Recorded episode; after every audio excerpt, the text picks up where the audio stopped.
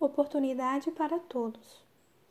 Todo aquele que o Pai me dá, esse virá a mim, e o que vem a mim, de modo nenhum lançarei fora. João 6,37 Os canais de televisão de Barcelona disponibilizaram espaços onde desempregados podiam apresentar suas qualificações para possíveis trabalhos.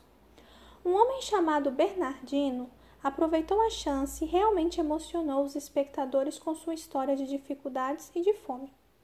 As pessoas ligaram oferecendo todo tipo de emprego e até ajuda financeira.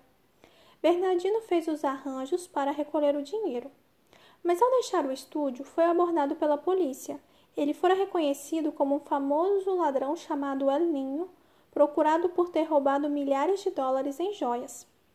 Muitas pessoas que buscam a Deus, às vezes, têm medo de se expor. Sua culpa interior as distancia de Deus. Passam a vê-lo como um oficial de polícia esperando a oportunidade de prendê-las. Retratam-no como um juiz pronto para dar uma sentença de condenação. Acreditam que tem de purificar-se antes de ir a Deus. O senso de pecaminosidade não deixa que se aproximem dele tais como são.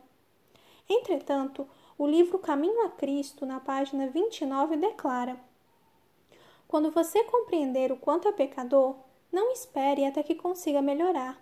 Muitas pessoas acham que não são suficientemente boas para ir a Cristo. Tem você esperança de se tornar melhor através de seus próprios esforços? Não devemos esperar apelos mais fortes, oportunidades melhores ou um temperamento mais santo. Por nós mesmos, nada podemos fazer. Temos de ir a Cristo exatamente como estamos. Os braços de Cristo estão abertos para receber o culpado.